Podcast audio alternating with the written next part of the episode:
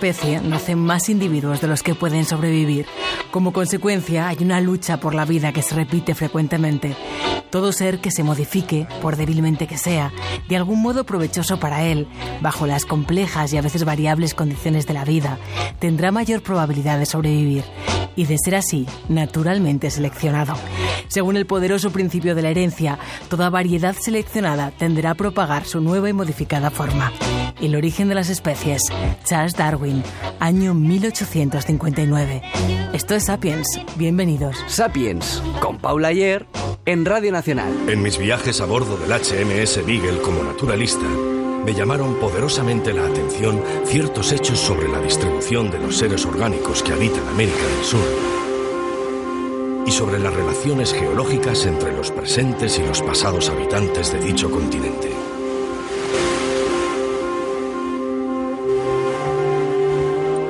Estos hechos parecían arrojar algo de luz sobre el origen de las especies.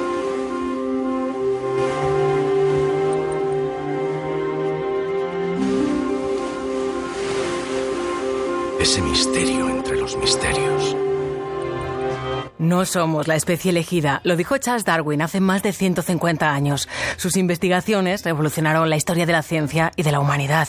Su obra, El origen de las especies, cuestionaba la creación y dibujaba un nuevo concepto de evolución, descendencia con modificación. Las especies cambian a lo largo del tiempo, se adaptan al medio, dan origen a nuevas especies y, sobre todo, comparten un ancestro común. Nuestro invitado de hoy es un Darwin moderno. La suya es una vida de asombros. Desde pequeño se imaginó en África buscando los orígenes de la humanidad y no paró hasta lograrlo. Arqueólogo, naturalista, escritor, viajero, guía de expediciones, premio de investigación de la Sociedad Geográfica Española, miembro de la Asociación Española de Primatología, director de Hominid, Grupo de Orígenes Humanos. Saludamos ya a Jordi Serrayonga. Muy buenas noches y bienvenido a Sapiens. Hola, muy buenas noches. No sé si tus cuadernos también son de color rojo. No, los míos son de color negro. ¿Pesimismo en la evolución? No, no. Bueno, eh, siempre optimismo, siempre hacia adelante. Y además en un programa donde se te invite que se inicia con palabras de Darwin, pues ahora mismo emocionado. Eso no es muy habitual. No somos la especie elegida, ¿no? Lo vamos asumiendo, Jordi. No somos la especie elegida, pero no lo hemos asumido. Es decir, seguimos, eh, solo hace falta ver las muchas de las noticias que nos aparecen a nuestro alrededor, la manera como tenemos de comportarnos, muchas veces nuestros líderes políticos, mm, pensamos todavía que somos la especie elegida y es un gran, gran error. El legado de Darwin revolucionó el pensamiento científico y humano. Tú sueles decir que la ciencia se puede dividir en dos etapas, ¿no? Antes y después de Darwin. ¿Qué diría el naturalista inglés al ver todos los descubrimientos, hallazgos arqueológicos que van confirmando sus teorías? Pues bien, como creo que nos vamos conociendo un poquillo, porque viajo bastante con él, eh, sí que decir que, conociendo un poco la personalidad de Darwin a través de sus cartas, de sus escritos, para empezar se emocionaría. Yo creo que una de las grandes virtudes que tuvo Darwin, quizás muchos dicen, no, es que no fue un científico tan completo como eh, Newton o como Einstein, pero yo creo que una de las grandes particularidades de Darwin mm, es la del hecho de revolucionar, de cambiarlo todo con la palabra precisamente cambio, pero sobre todo gracias a un espíritu brutal de, observar. Eh, Darwin, yo siempre le explico a mis alumnas y a mis alumnos que debemos aprender sobre todo de él la, pasión por observar, por mirarlo todo con ojos de niño pequeño. ¿no? Lo miraba todo con ojos de, niño pequeño, lo cuentas en, en tu libro Regreso a Galápagos, mi viaje con Darwin. Viajas a las Islas Encantadas para ver con tus propios ojos lo que él vio, lo que hizo que un hombre creyente, creacionista, cambiara su concepción del mundo, ¿no? que imaginara la teoría de la selección natural. ¿Qué es lo que vio?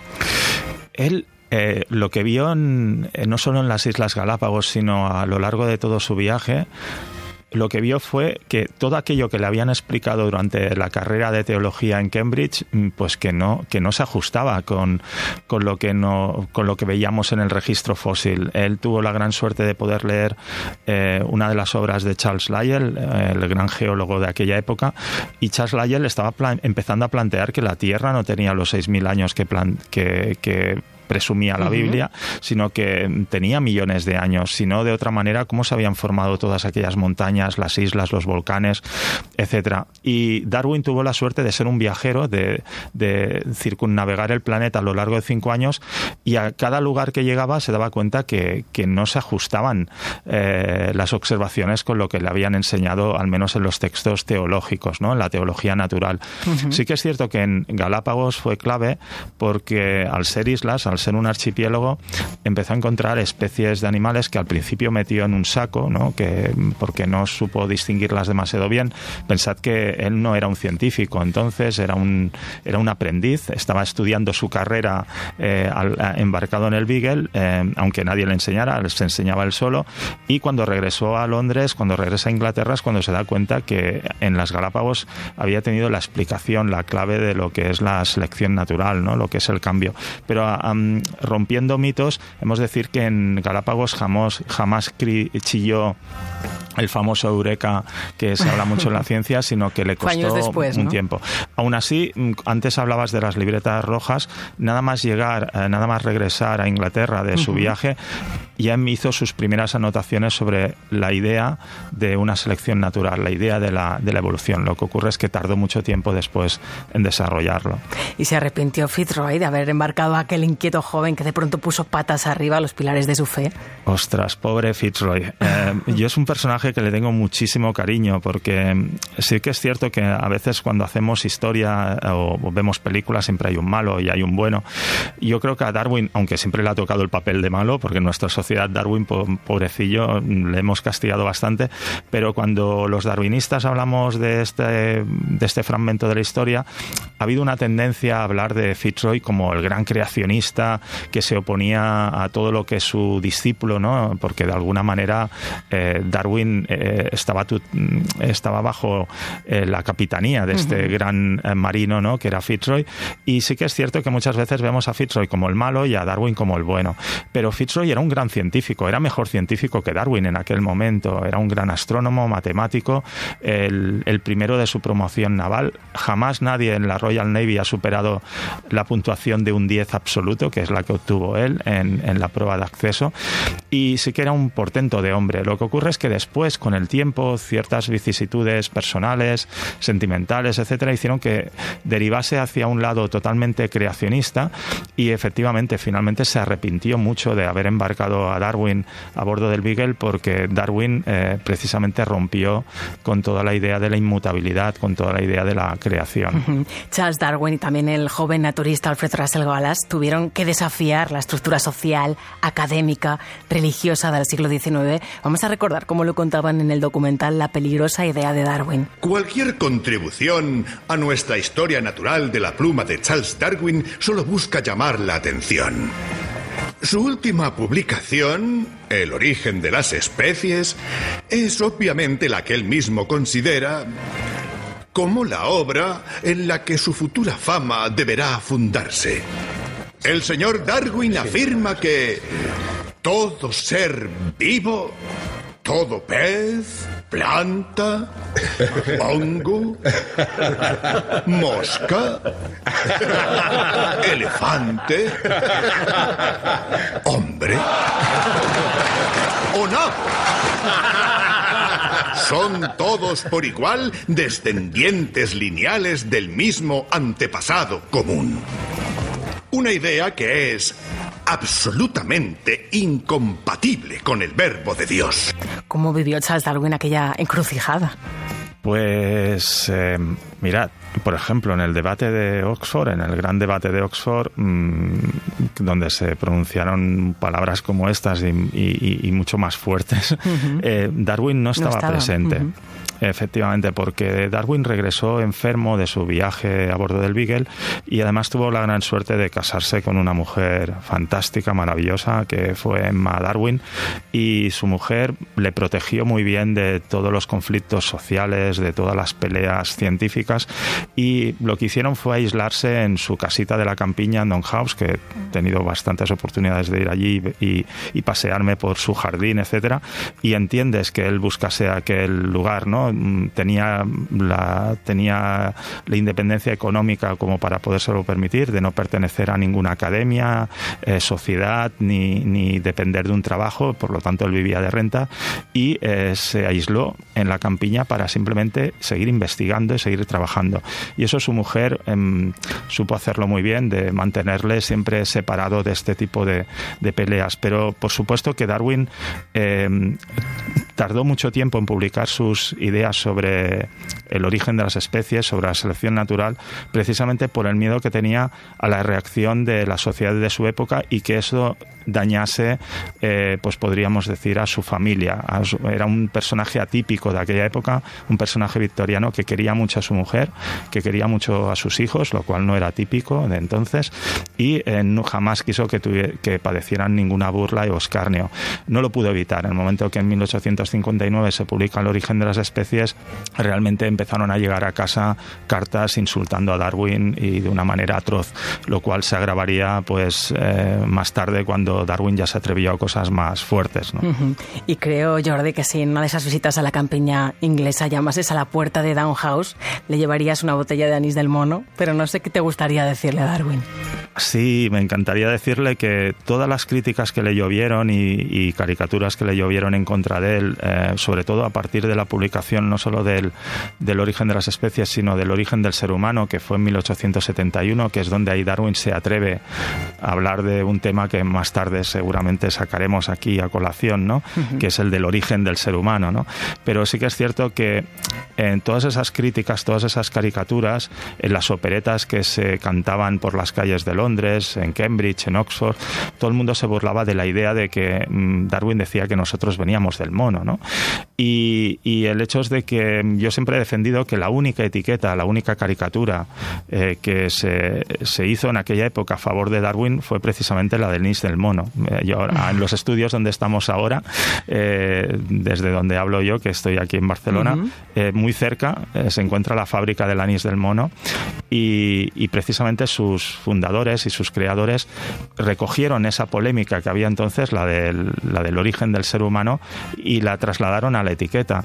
Y muchas veces se ha dicho, bien, como el mono de la etiqueta anís del mono se parece mucho a un humano y tiene las patillas de Darwin cuando tenía aproximadamente 40 años Darwin, es, se están burlando de él, ¿no? Lo están convirtiendo en un mono. Pero lo importante es el pergamino que aparece en la mano derecha que dice eh, es el mejor. La ciencia lo dijo y yo no miento. Y claro, efectivamente ahí lo que nos está diciendo es que el mejor es el anís del mono, el que viene del mono, ¿no? Y era mm, de alguna manera pues un homenaje eh, que se hizo seguramente con fines publicitarios, ¿no? es muy posible que los hermanos Bosch fuesen creacionistas, ¿no? Pero sí, pero de alguna manera nos Mm, yo siempre reivindico esta etiqueta como eh, la excepción en el siglo XIX de un dibujo, de una caricatura que en este caso sí que iba a favor de Darwin. Eh, es decir, le hubiese llevado la botella, sin duda. en el origen de las especies y años después, como cuentas Jordi, en el origen del hombre, del ser humano, Darwin dejó claro que humanos y chimpancés compartían un ancestro común. Y estoy pensando que le encantaría contemplar esa gran exposición de primos hermanos que puede verse en el Museo de Ciencias Naturales de Barcelona, ¿no? Micos, una historia de primates hasta más de 60 parientes pueden verse allí. Sí, eh, eh, mm, una de las grandes eh, cosas que, de las que me siento muy orgulloso ahora, aparte de, seguir como profesor en la universidad aquí en la UOC, una de las grandes, uno de los grandes sueños que tenía de pequeño no solo era ir a África, sino que era mm, poder colaborar con un museo de ciencias naturales, ¿no? Y, por supuesto que me encanta el Museo de Ciencias Naturales de Londres, el de, el de Oxford, el de Nueva York el de Madrid, el, eh, el el, Museo de la Evolución Humana de Burgos, pero siempre tendré en el corazón al Museo de Ciencias Naturales de Barcelona, porque es donde me llevaba mi padre desde muy pequeño sueño y donde empezó a nacer en mí eh, esta pasión por las ciencias naturales. Y de alguna manera, pues ahora en el museo se ha cumplido un sueño, que es que el equipo del museo ha podido conseguir una exposición que viene de Escocia, de los Museos Nacionales de Escocia, que nos habla simplemente de nuestros primos más cercanos, es decir, de, lo, de la gran familia de los, de los primates. Es una exposición fantástica que recomiendo a, todo el mundo y que no deja a nadie indiferente. Cuando uno se introduce en el circuito de la exposición, empieza a entender que, que todas esas barreras que siempre habíamos puesto entre el universo humano y el del resto de los seres vivos no existen. Y yo siempre he dicho, y se lo comento a todos mis discípulos o la gente que pretende trabajar en este campo, que antes de enfrentarnos al mundo de la evolución humana o de la primatología, que empecemos por estudiar en qué nos parecemos todos, ¿no? incluso con los gusanos. Y después ya empezaremos a buscar si hay diferencias.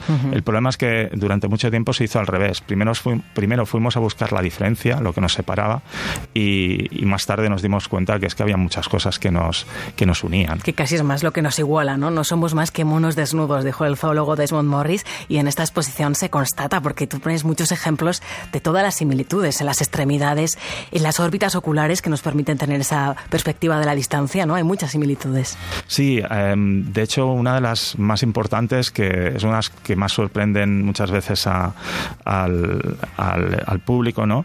Es el tema de la fabricación de herramientas. Eh, se había dicho durante mucho tiempo que la fabricación y el uso de herramientas era lo que separaba al ser humano del, del resto de los seres vivos. Y gente como Jane Goodall, como Jordi Sabatepi, nos demostraron en, en Hábitat Natural que eso no era así, que habían primates, en este caso los chimpancés, que eran capaces no solo de utilizar herramientas, sino de fabricarlas. Pero este, este ejemplo, que es de los años 60 y que empezó a popularizarse a partir de ese momento, y que, cuidado, mucha gente intentó decir que eso no era así, que lo que hacían los chimpancés no eran culturas, que era algo instintivo, que no era aprendido. Eh, Charles Darwin, en su obra de 1871, en esta obra que comentabas, El origen del ser humano, ya lo indicó. Darwin se fijó en que habían exploradores ingleses que en el África Occidental habían visto cómo los chimpancés utilizaban herramientas para abrir frutos. E incluso en una en un mono eh, capuchino que vivía en el zoo de Londres, eh, Darwin se fijó que este mono también utilizaba una piedra para romper frutos y un cuidador del zoo le explicaba que eh, cada vez que limpiaban la instalación, ese mono escondía la piedra para que no se la tirasen a la basura, porque si no, como no tenía prácticamente dientes, no podía abrir los frutos. Por lo tanto, esta característica de fabricar y utilizar herramientas es propia de, muchos primates, incluso hay otros animales que la comparten con nosotros y por supuesto está el tema de la cultura, que ahí es donde Jordi Sabatepi eh, eh, nos dio la gran clave. Eh, luchó contra antropólogos, contra paleoantropólogos, contra arqueólogos que seguían diciendo que la cultura era algo sobre propio de los humanos, ¿no? Y ya en los primeros artículos que publicó Jordi Sabatepi, pues nos dejó muy claro que la cultura también es propia de no solo de primates, sino de otros muchos animales. Y hoy incluso sabemos que chimpancés, gorilas, orangutanes, delfines, elefantes se reconocen ante el espejo, lo cual quiere decir que tienen una capacidad de autorreconocimiento, de conciencia de sí mismos. Es apasionante, capaces de convivir, de cooperar y también nos invita a esta exposición, porque no hacer un ejercicio de imaginación y buscar entre las vitrinas a Cira y a Cornelius, ¿no? Escuchamos un fragmento del planeta de los simios. Protegeos contra el hombre, puesto que es la garra del diablo. Es el único entre las criaturas que mata por placer, ambición o avaricia. Sí, matará a su hermano por poseer lo de su hermano. No le dejéis procrear en gran número, porque convertirá en desierto vuestras tierras y las suyas. Haced que se retire a la jungla, puesto que es el brazo ejecutor de la muerte. Ese mundo en el que los primates no superaban, ¿no? La línea de evolución. Uf, gallina de piel, como diría, o como decía Cruyff, ¿no? Eh, se da decir que, que habéis, eh, estáis citando una de las películas que a mí más me emocionan y cuyos diálogos y, textos más eh, quizás he copiado y, y, he sableado prácticamente para libros, para artículos, etcétera. Es una gran película porque es el mundo al revés. Eh, yo recuerdo que la vi en el famoso programa de La Clave en, de Radio Televisión Española de Balbín Y mis padres no me dejaban irme a dormir tarde. Yo no veía ni los hombres de Harrelson, ni Starkey Hatch, ni nada de esto, ¿no? Tenía que ir a dormir cuando salía aquello de vamos a la cama que hay que descansar. Y recuerdo el día en que mi padre vino con una manta y me dijo, hoy quiero que veas esta película. Y es porque echaban en la clave la película del planeta de los simios. Y yo creo que tenía en ese momento como siete u ocho años. Y, me cambió muchísimo porque era esto, era el mundo al revés, ¿no? El hecho de que todo esto que nosotros vemos al capitán eh, Taylor, ¿no? Allí a Charlton Heston, pues metido en una jaula y que quiere hablar y que los demás no le hacen caso, ¿no? En este caso los chimpancés, los orangutanes y los gorilas. Eh, claro, tú dices, pero ¿no veis que, que, sabe hablar? ¿No veis que es inteligente? Y esto es lo que hace un momento hablábamos, ¿no? De que realmente cuando nosotros teníamos en jaulas y, cazábamos a los gorilas, a los chimpancés o a los orangutanes como, como si fuesen ganado, ¿no? Eh, realmente no nos estábamos dando cuenta que eran capaces de comunicarse con nosotros y que se comunicaban entre ellos y que tenían esta conciencia.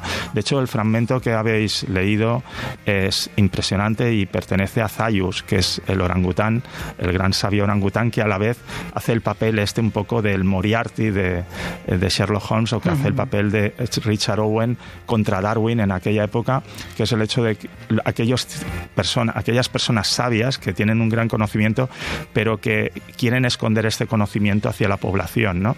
Porque en este caso en la película Zayus quiere proteger a los suyos, ¿no?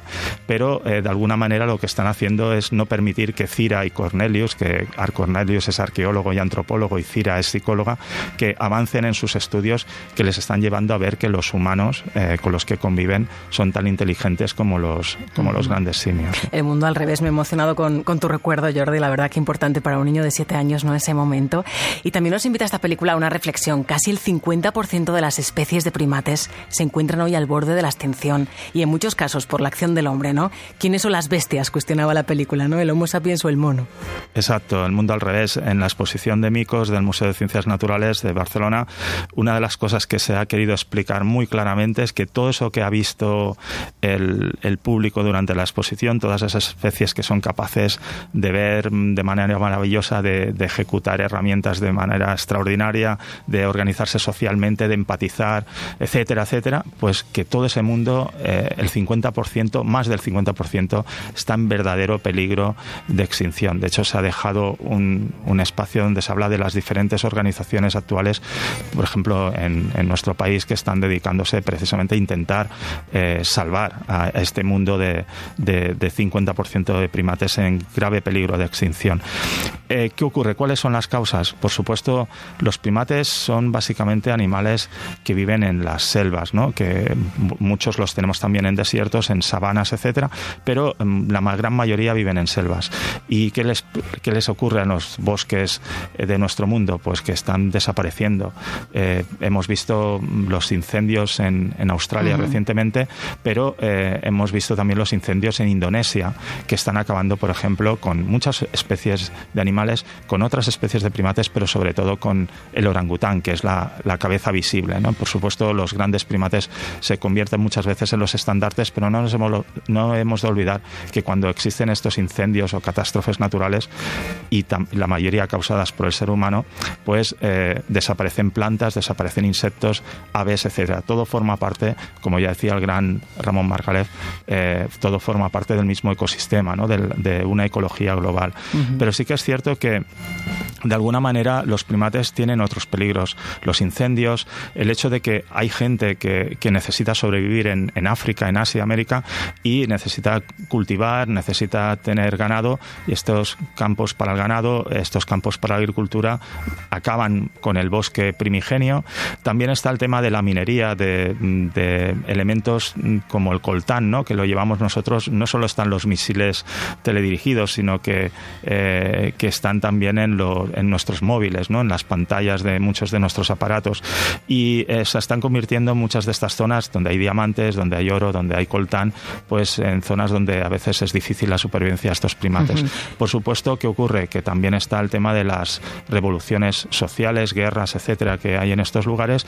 Y ah, durante mucho tiempo estuvo el tema del tráfico de, de animales para laboratorios, para zoos, etcétera la caza deportiva por puro placer, ¿no? Mm, hay dioramas en el Museo de Historia Natural de Nueva York, como el de los famosos gorilas de montaña, cuyos integrantes fueron cazados, ¿no? Mm, con, con escopetas de manera deportiva. Esto hoy, por supuesto, ha cambiado totalmente, pero he de decir que ayer, mm, ayer por ejemplo, teníamos un debate al respecto en el museo.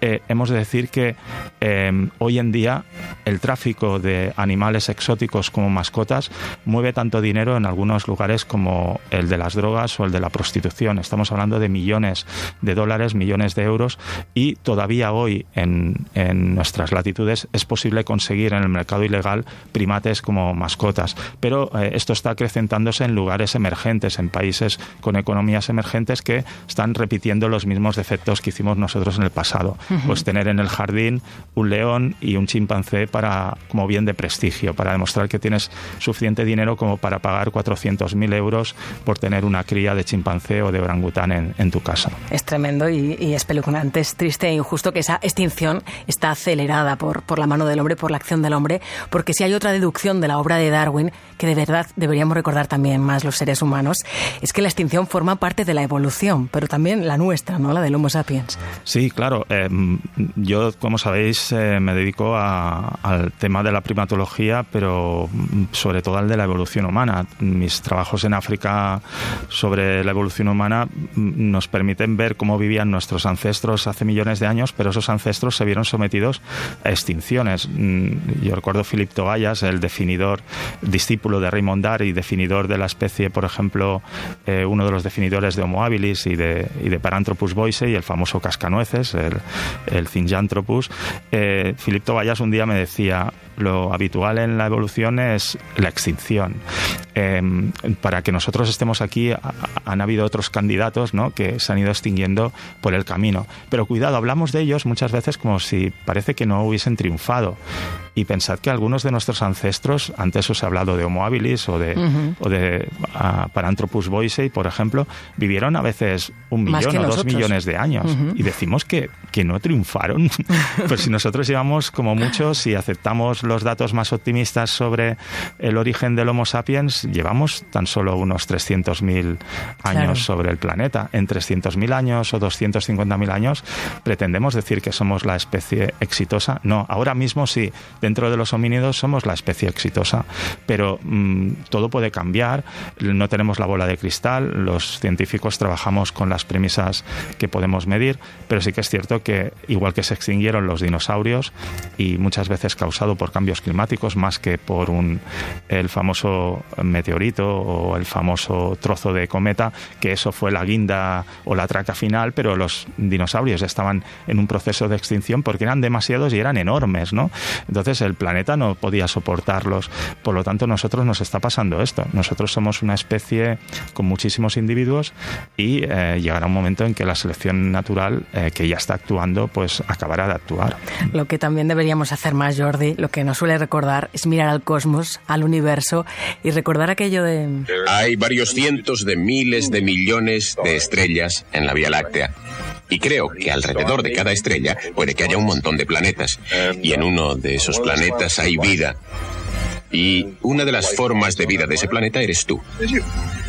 Así que tú también eres parte de la galaxia de la Vía Láctea. Lo que nos contaba Carl Sagan en Cosmos, ¿no? Somos polvo de estrellas. La evolución del universo es paralela a la evolución de la humanidad y a veces se nos olvida mirar ahí arriba.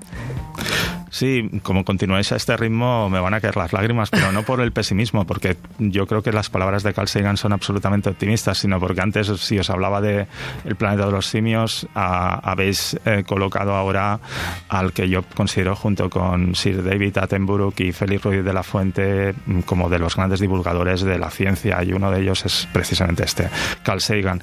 Carl Sagan era capaz de emocionarnos con, con su voz, ¿no? con su cadencia, con, su, con sus... Eh, reflexiones, pero es cierto que la gran, el, lo, lo grande de Carl Sagan fue que hizo que muchos profesores que hoy estamos en la universidad o que trabajamos sobre el terreno, que cuando estamos excavando en busca de homínidos, efectivamente no estamos mirando solo el universo humano, sino que estamos mirando el de la vida, es decir, de dónde viene la vida, miramos también el origen de la Tierra, porque sin la Tierra nosotros no estaríamos aquí, pero la Tierra tampoco estaría aquí si no se hubiese formado el universo, ¿no? Y es por esto que efectivamente la, aquella famosa frase de Carl Sagan de que no somos más que polvo de estrellas es lo más acertado, ¿no? Que podemos decir.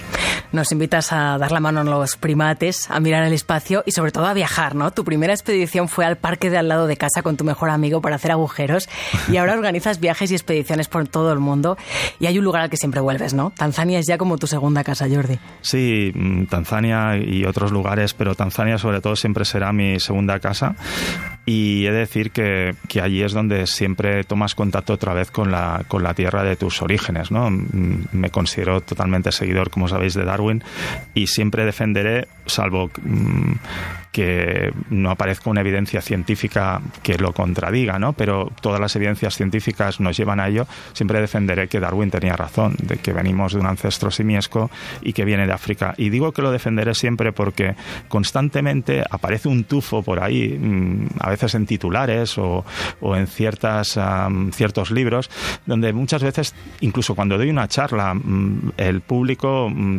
con la mejor de, la, mejor de las intenciones, pero mucha gente dice, oye, ¿estáis realmente seguros que venimos de África? Todavía existe ese, ese miedo ¿no? al, pertenecer a, un origen africano. Todavía vemos esa superioridad eh, nuestra de Europa que, que, hoy en día, pues con la actualidad política, estamos viendo que de superioridad de Europa nada de nada. ¿no? Pero, pero sí que es cierto que de alguna manera ir a África es volver a tu casa, es regresar. Este mes de febrero se cumplen 211 años del nacimiento de Darwin, casi nada. Antes de despedirte, Jordi, tenemos que hacerte las tres preguntas clave de Sapiens. Jordi Serrayonga, ¿quiénes somos? Eh, pues somos mm, primates domesticados por la cultura. ¿De dónde venimos? De África.